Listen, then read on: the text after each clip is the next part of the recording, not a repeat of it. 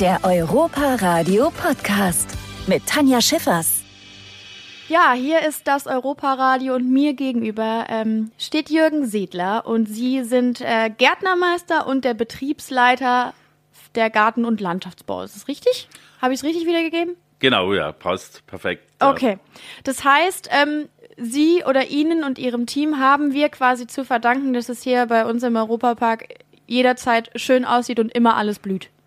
Alles blüht und alles grün ist, ja. Außer natürlich jahreszeitlich bedingt, ganz klar. Aber alles, was im Außenbereich grün blüht, schön ist, ja, das ist unser Verdienst auf jeden Fall, ja. Ist das ein Job, den Sie, den Sie immer schon machen wollten? Ist das Ihr Traumjob oder sind Sie da irgendwie über Umwege reingerutscht, wie das manchmal so ist? Ist mein Traumjob, muss ich natürlich äh, äh, hier schon sagen, ja. Also ich bin von Kind auf schon aufgewachsen in Grün. Also wir hatten zu Hause einen, einen landwirtschaftlichen Nebenerwerbsbetrieb. Das heißt, ich war früher schon ein, ein Naturkind, mhm. war früher schon als Kind im Garten, ja, war schon immer meine Passion, lieber draußen wie drinnen.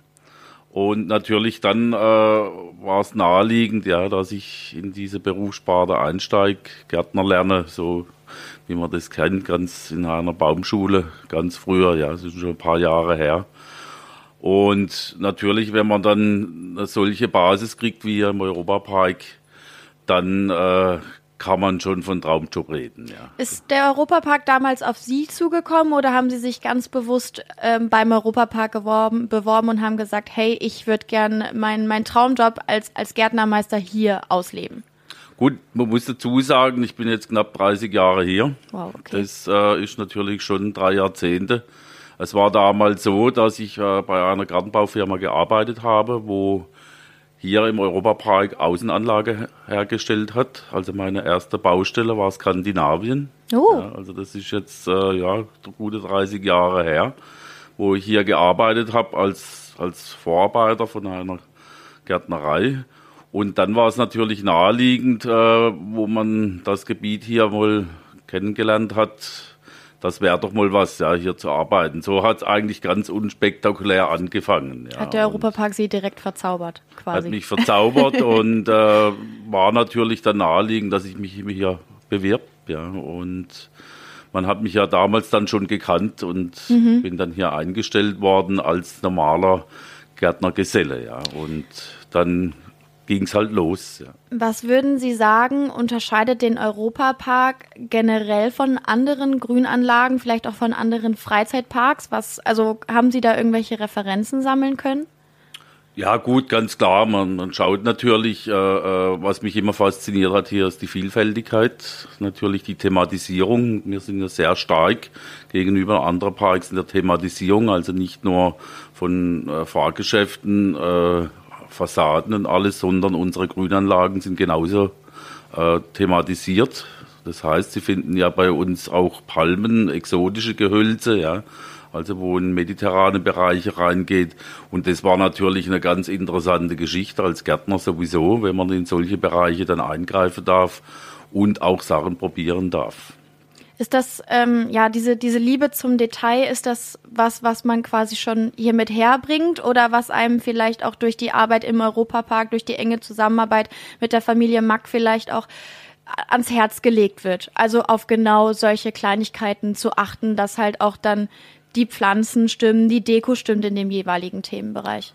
Gut, das hat man dann relativ schnell gemerkt, ja, dass das der Anspruch ist hier im Unternehmen, ja, also im Familienunternehmen, dass die, die Familie natürlich die Taktzahl vorgibt. Ja. Mhm. Äh, diese, dieser Perfektionismus, äh, wo sich dann in allen Bereichen zeigt, natürlich bei uns auch. Ja, wir sind das Aushängeschild natürlich mit unseren Außenanlagen. Und dann wird man natürlich mit der Zeit, mit den Jahren schon detailverfressen, sage ich als. Ja. Und man kriegt dann äh, ein Auge. Ja. Meine, die Familie macht's vor äh, für Details, ja, für Perfektion. Und das ist natürlich immer, immer wieder der neue Anspruch ja, an einen selber und an die Außenanlage des Parks.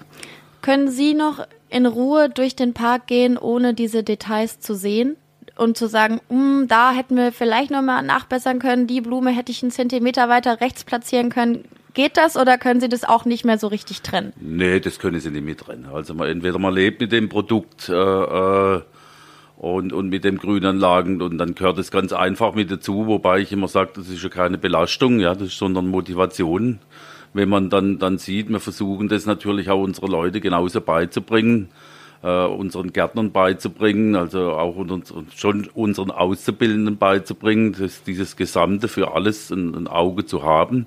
Das soll ja keine Kritik sein, ja, mhm. sondern äh, soll ja Ansporn sein, sage ich, äh, wie gesagt, Detailverfressen, Perfektionismus. Ja, das ist eigentlich dieses Ziel. Ja, und wenn man dann das Ergebnis sieht, dann macht es ja auch Spaß. Total, ja. Es spornt vielleicht auch an, irgendwo da auch nicht nachzulassen, immer genau auf solche Kleinigkeiten zu achten. Wie groß ist Ihr Team? Also wer, wie viele Leute kümmern sich um diese riesige Fläche, die wir hier haben? Gut, man redet ja immer von, von Garten, Landschaftsbau, Gartengestaltung, Gärtnern. Meine, unser Team äh, machte nicht nur die grüne Außenanlage, ja, sondern auch äh, ist zuständig, sage ich, für das Ambiente des Parks, also alles, was an beweglichen Equipment hier im Park ist, also sprich Parkbänke, Sonnenschirme, solche Geschichten. Des Weiteren haben wir eine eigene Floristikabteilung mit äh, sechs fest angestellten Floristinnen wo wir diese ganze Innendeko machen für Sonderveranstaltungen. Dann machen wir die, die Straßenreinigung, sage ich jetzt mal, wie bei einer Stadt. Der Europapark ist ja eine Kleinstadt. Schon, ja. ja. Und das gehört eigentlich alles mit zu unserem Bereich, zum das, das gesamte äh, äh, Produkt, sage ich hier, sage ich, in eine Einheit zu bringen. Und da sind wir mittlerweile 82 Mitarbeiter wow. ganzjährig beschäftigt. Ja. Okay. Plus natürlich saisonal geht es dann hoch mit Fremdfirmen wir machen ja unsere Baustellen alle selber.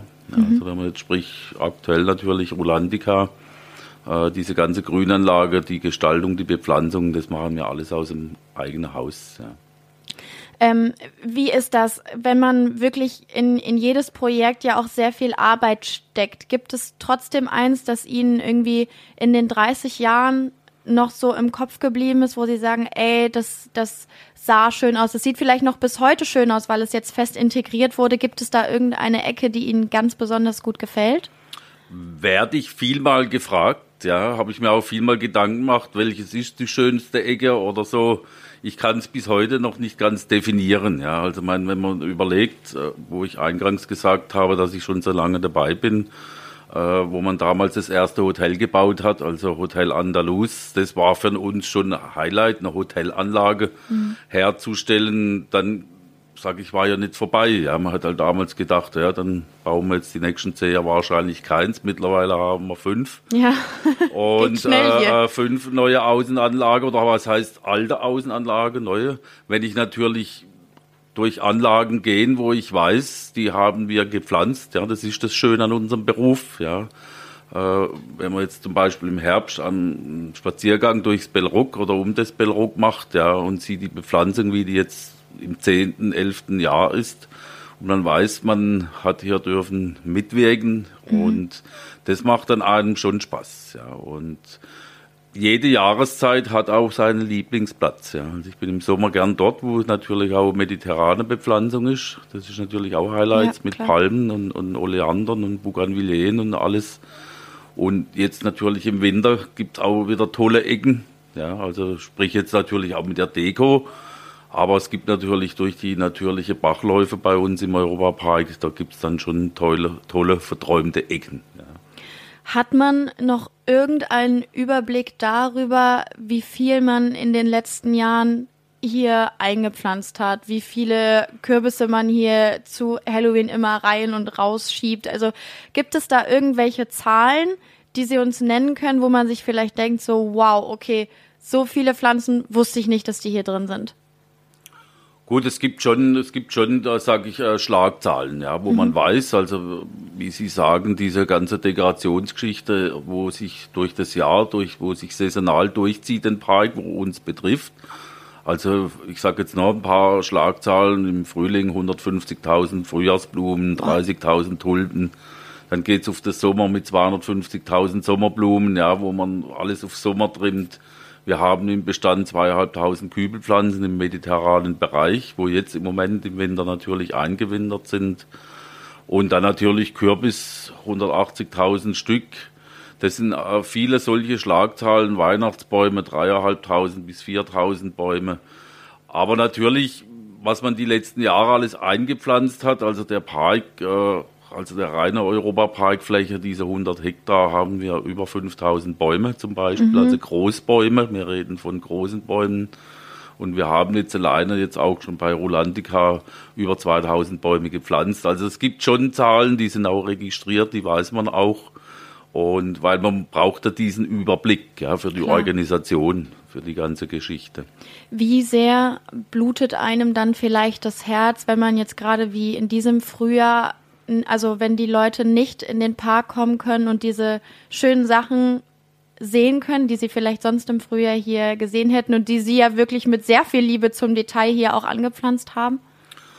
Ja, das können Sie sich natürlich vorstellen, wie man sich da fühlt. Ja, das ist eigentlich ja unser Ansporn ja für die Gäste, wo, wo, wo kommen, da, da ja auch die Grünanlagen äh, als eigene Attraktion behandelt wird hier und gerade dieses Frühjahr, wenn man natürlich hier Vollgas fährt bis Punkt mhm. Eröffnung und dann ein paar Tage vorher erfährt, dass nicht eröffnet wird, das ist natürlich dann absolut äh, deprimierend. Ja, muss man natürlich ganz und für uns sowieso, wo schon das natürlich schon jahrelang machen hier und den Gästen das nicht präsentieren können, ja, weil sie einfach nicht kommen dürfen. Ja. ja. Das ist natürlich schon, sage ich, für uns Gärtner eine, eine schwierige Situation.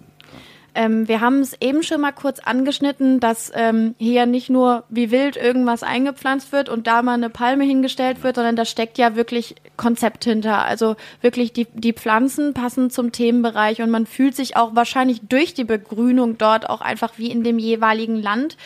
Ähm, achtet man da generell drauf, quasi so Pflanzen, die typisch für, für das Land sind, in die Thematisierung mit einzubeziehen oder soll das einfach nur schön aussehen? Natürlich, das gehört natürlich zum Job dazu, ja, äh, dass man thematisiert, also auch, dass man hier Pflanzen findet, wo es in dem jeweiligen Land gibt. Ja.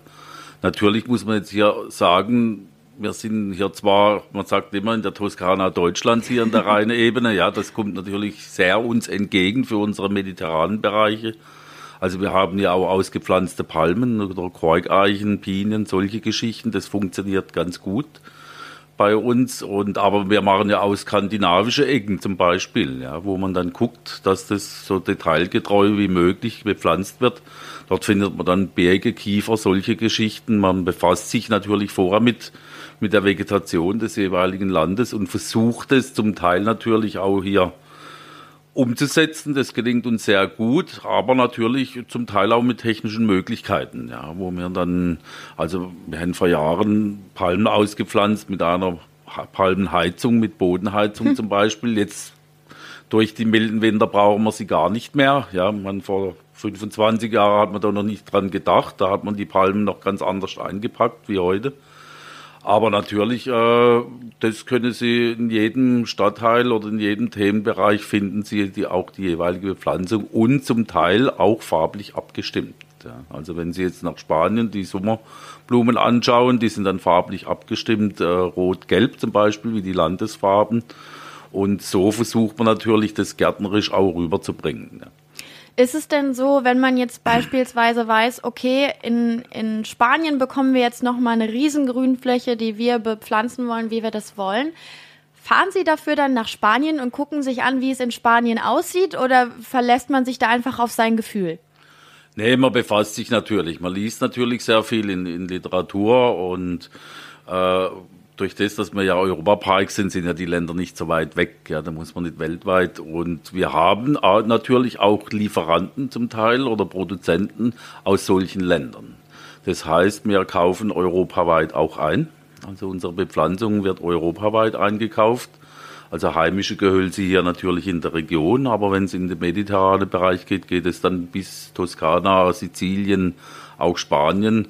Und wir haben hier ein sehr enges Netzwerk mit unseren Produzenten, wo auch solche Aufgabenstellungen dann von uns bekommen. Ja, mhm. Und die uns dann gewisse Pflanzen anbieten und wir hier dann beurteilen, funktioniert es bei uns oder nicht. Ja. Sind Sie denn selbst auch schon mal rausgefahren oder kommt es wirklich über Zulieferer dann meistens? Nee, ich bin natürlich ständig unterwegs, ja. das ist ganz klar. Also gerade jetzt, wenn, wenn äh, äh, neue sage ich, Produkte kommen, neue Baustellen, neue Außenanlage, dann ist man natürlich schon viel unterwegs, sichtet die Pflanzen, ja, und äh, schaut in, nach individuellen Sachen natürlich, also mhm. nicht von der Stange, sondern man sucht die Pflanzen dann vor Ort aus. Man, Sie müssen sich vorstellen, nehmen Sie mal eine neue Hotelbaustelle oder jetzt nicht mehr Kronasar, ja, da stehen Bäume, die sind äh, zum Teil sechs bis acht Tonnen schwer. Ja. Mhm. Also das heißt, man schaut die dann schon vor Ort an und sucht die vor Ort aus. Ja, man will ja äh, eine gute Qualität und auch natürlich für die Gestaltung, sage ich, ein perfektes Aussehen. Was ist das Weiteste, wo Sie mal hingefahren sind? Gut, ich sag das nördlichste äh, ist Dänemark. Dann natürlich, wenn man jetzt hier runter zu uns geht, Dänemark, Belgien, Holland ist natürlich Drehscheibe äh, weltweit für, für Pflanzen, auch für Innenraumbegrünung, solche Geschichten deutschlandweit natürlich. Es gibt im, im Norden Deutschlands Großbaumschulen und das südlichste, wo, wo ich dann schon war, ist äh, äh Sizilien. Ja. Ach, krass. Okay, und das steht jetzt hier überall im Park genau, verteilt. Genau, das ja. haben Sie alles selber dort gesichtet und gesagt, das nehme ich mit, das nehme ich mit, das nehme ich mit. Viele Sachen, ja. So jetzt also nicht bis zur kleinsten Blume Aha. natürlich. Also das ist ja dann auch nicht, äh, man fliegt jetzt nicht oder man geht nicht jedes Jahr nach Sizilien. Das sind dann halt äh, projektbezogene Geschichten, ja. Und das man hört sich das dann immer so wie auch Urlaub an. Das ist natürlich schön, ja, wenn man dahin darf und sich das anschauen. Aber ich bin auch schon äh, morgens weg und nachts wieder heimgekommen. Ja. Mhm. Und am nächsten Tag wieder auf die Baustelle und vier Tage später waren die Pflanzen da, wenn es schnell gehen muss. Man, man ist ja gewohnt vom Europapark, dass es alles relativ schnell gehen soll. Ja. Wenn man so viele Pflanzen, so viele Bäume, so viele Blumen gesehen hat, gibt es trotzdem eine, die einem besonders gut gefällt? Also haben Sie eine klassische Lieblingsblume? Habe ich eine klassische Lieblingsblume? Das ist eine, eine, eine sehr gute. Meins wäre die Lilie übrigens. Ich finde die Lilie ganz toll. Ja, die Lilie ist ganz toll. Ich bin eher der Mensch Richtung Gehölze. Mhm. Also was äh, äh, längerfristig natürlich irgendwo ist. Natürlich sind Blumen schön, ja, Sommerblumen sind schön, die sind aber vergänglich. Ja, das heißt, die macht man jedes Jahr natürlich neu, das ist auch schön. Aber als Gärtner würde ich jetzt schon sagen, ist mein Fokus eher auf Gehölze, weil wir denken ja nicht nur für die nächsten zwei, drei Jahre, sondern für die nächsten Jahrzehnte, ja. Mhm. Je nachdem Jahrhunderte, ja. Also ich will jetzt hier nicht, aber man sieht ja das auch hier durch den alten Schlosspark, ja. Hier sind vor 150 Jahren oder vor 200 Jahren schon Bäume gepflanzt worden. Alles, was wir jetzt natürlich hier pflanzen, wird man im Regelfall genauso die nächsten Jahrzehnte noch sehen. Ja, und da gibt's natürlich schon tolle Gehölze wo man sagt, die findet man nicht überall, aber hier im Europapark, ja, wo man dann sieht, wenn man unterwegs ist, ja, das wäre mal was. Wir haben hier eine sehr botanische Vielfalt, nennt sich das.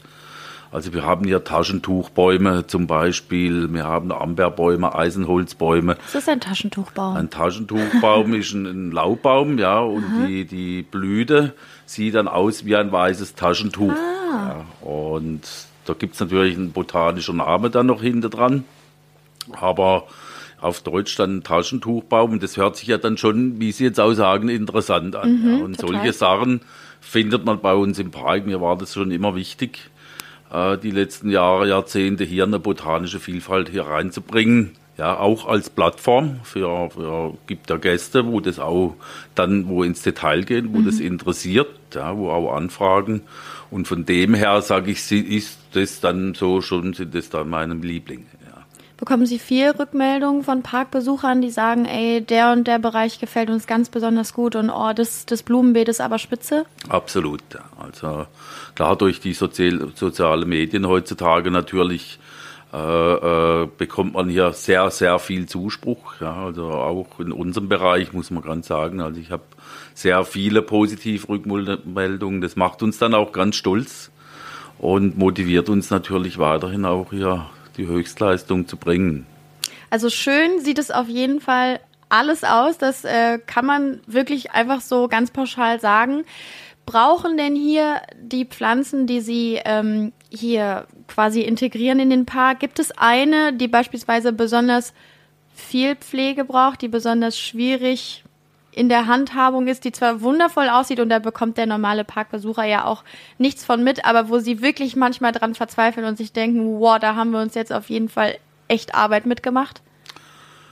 Ja, das sind natürlich unsere alten Baumkandidaten. Ja, das ist natürlich immer wieder eine Herausforderung, diese Bäume zu erhalten, ja, zu, zu sichern. Ja, meine, es geht ja auch um Sicherheit. Diese, die 5000 Bäume im Park hier werden zweimal pro Jahr kontrolliert. Mhm. Äh, sage ich, es sind ja Bäume dabei, das ist wie bei uns Menschen auch, je älter das man wird, je anfälliger wird man. Ja. Und dann äh, gibt hier natürlich schon äh, spezielle Geschichten, wo wir dann solche Bäumen versuchen zu helfen sage ich, äh, äh, noch ein paar Jahre zu überleben, ja, und gut zu überleben. Also wir haben hier zum Beispiel Mammutbäume, wo wir punktuell wässern, auch vollautomatisch. Ja. Also wir können zum Teil unserer Mammutbäume mit bis zu 300, 400 Liter Wasser pro Nacht, äh, äh, sage ich, gießen, mhm. ja, vollautomatisch weil mir natürlich, gut, man sagt immer heutzutage Klimaveränderung und alles, ja, aber man hat halt Wetterextreme und sehr lange Druckephasen, ja, und das sind unsere Altbäume natürlich nicht gewohnt. Ja, klar. Ja. Und das ist die Herausforderung und das wird auch die Herausforderung in Zukunft sein, bei uns hier intelligente Systeme, also Beregnungstechnik zu installieren und Bewässerungstechnik. Also man stellt sich ja das immer so vor, einmal wie auf dem Sportplatz oben drüber, aber bei uns werden Sie das nicht sehen, ja, sondern das ist alles unterirdisch verlegt und wird sinnvoll auch genutzt, die Ressource Wasser. Also wir haben hier speziell eigene Beregnungstechniker mit an Bord, wo, sage ich, nichts anderes machen, wie solche Systeme entwickeln und zu installieren. Und das stellt uns natürlich vor große Herausforderungen, aber ich denke oder ich meine, wir haben das auch sehr gut im Griff. Ja. Haben Sie denn gerade ähm, ein Projekt, an dem Sie arbeiten, das es vielleicht so in der Form noch nicht gab oder das jetzt für den Winter extra aufbereitet wird? Was, was machen Sie gerade? Was mache ich gerade? Im Moment warten wir natürlich gerade, ob wir unsere Weihnachtsdeko Ausfahren vollenden dürfen. Ja. dürfen. ja. also angefangen haben wir ja schon. Aber das sind natürlich Systeme, die laufen ja quasi von alleine, weil man sie schon kennt. Was für mich die Herausforderung ist im Moment, ist natürlich immer noch Rulantica. Mhm was es auch die letzten Jahre schon war. Ja, man dort äh, die Bautätigkeit geht ja weiter, die Erweiterungen gehen weiter. Das ist natürlich eine ganz andere Geschichte. Hier hat man einen Europapark, einen Bestandspark ja, mit vielen eben Bestandsbäumen. Da draußen hatten wir eine Fläche, da war gar nichts. Ja. Also ja. mittlerweile, wie gesagt, vorher schon sitzen zweieinhalbtausend Bäume dort, viele Hecken, viele Sträucher und hier auch immer wieder neue Anlagen zu entwickeln, ja, komplett mit allen Systemen, wo wir hier kennen. Das ist im Moment auch eine meiner Hauptaufgaben. Ja. Das heißt, egal ob hier im Europapark was passiert, ob in Rolantica was passiert, ob auf den Hotelanlagen was passiert, ob bei Julbi irgendwas hübsch gemacht wird, irgendwann klingelt ihr Telefon. Ja, Tag und Nacht. Ja. also irgendwann Aber heißt es, Herr Sedler, wir brauchen jetzt mal Ihre Hilfe, wie genau, wir das ja. hier schön grün machen. Also so einfach ist es natürlich nicht. Also da sind ja viele, viele Leute mit damit beschäftigt. Also Sie werden auch nie erleben, dass ich immer ich sage, sondern wir sagen ja hier wir. Mhm. Ja. Also es ist das Team und, und in das Team spielen natürlich sehr viele äh, äh, top ausgebildete Leute mit rein. Und natürlich, wenn es eng wird, ja, man kennt die Gärtnerei des Europaparks äh, auch als sehr flexibel, schnell, wenn man was umsetzt. Also gerade auch in so Jahren wie, wie dieses Jahr, ja, sage ich mit zwei Füßen auf dem Gas, mit zwei Füßen auf der Bremse, ja, wieder zurück, wieder nach vorne. Ja. Aber ich glaube, wir kriegen das ganz gut hin, ja, weil wir flexibel sind. Und aber ganz klar, wenn es dann in den Außenanlagen brennt, ja, dann, dann klingelt öfters das Telefon.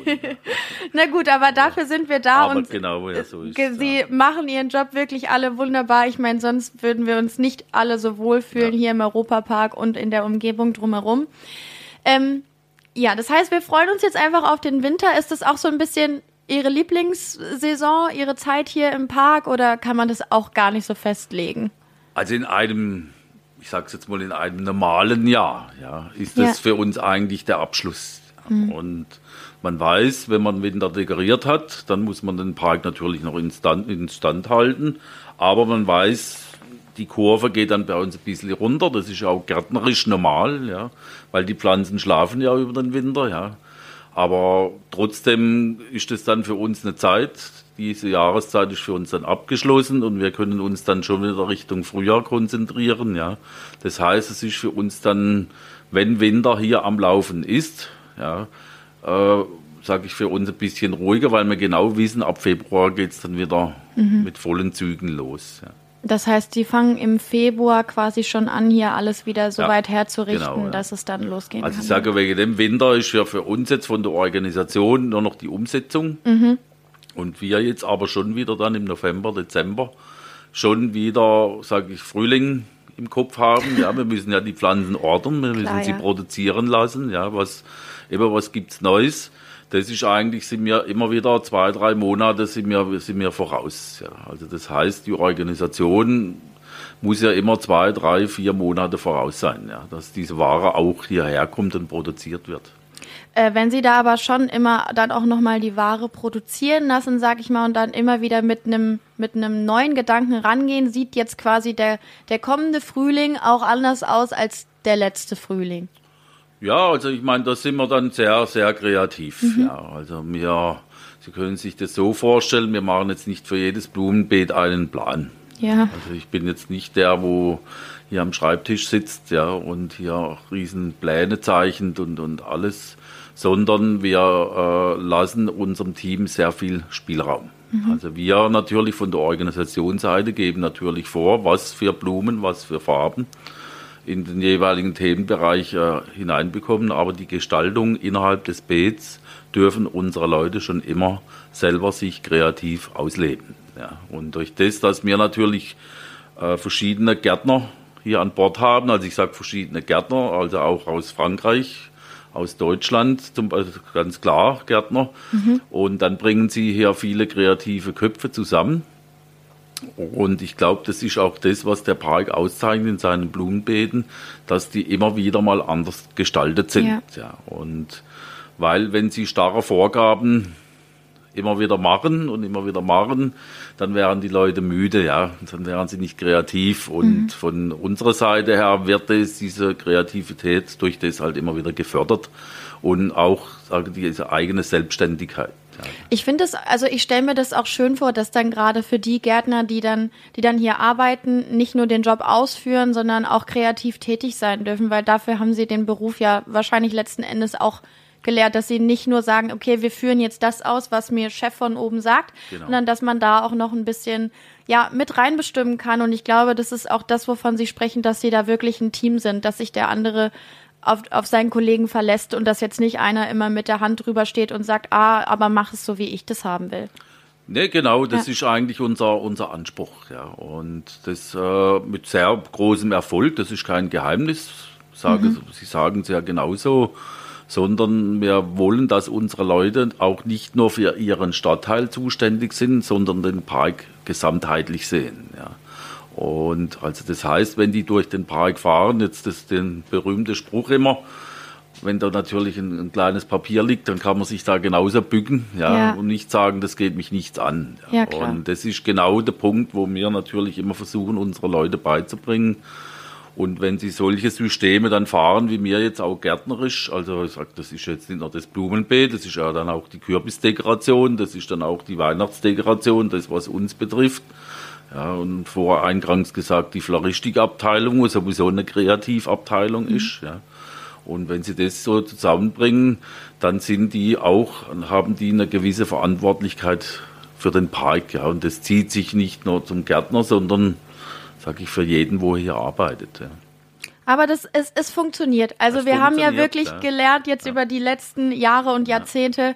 dass man sich hier aufeinander verlassen kann. Und ich glaube, wir zwei freuen uns auch auf die Zeit, in der der Park dann wieder mit Leben gefüllt ist und die Leute all das Schöne sehen, was sie da draußen angelegt haben. Absolut, ja. ja da sind wir doch froh, wenn wir irgendwo ein Stück Normalität bekommen. Genau, ich ja. hoffe, das kommt ganz bald und dass wir uns im Dezember hier alle wiedersehen. Ja. Vielen Dank, dass Sie da waren, Herr Sedler. Äh, wir genau. haben einen tollen Einblick bekommen, was Sie hier so den ganzen Tag schaffen im Park und was Sie hier möglich machen mit Ihrem Team zusammen. Und ja, wir freuen uns einfach. Wir freuen uns auf Dezember, wir freuen uns auf die ganz vielen Besucher, die dann hoffentlich wieder zu uns kommen. Genau, so machen wir es. Sehr Vielen schön, danke ja. Ihnen. Der Europa Radio Podcast mit Tanja Schiffers und Jörg Schött.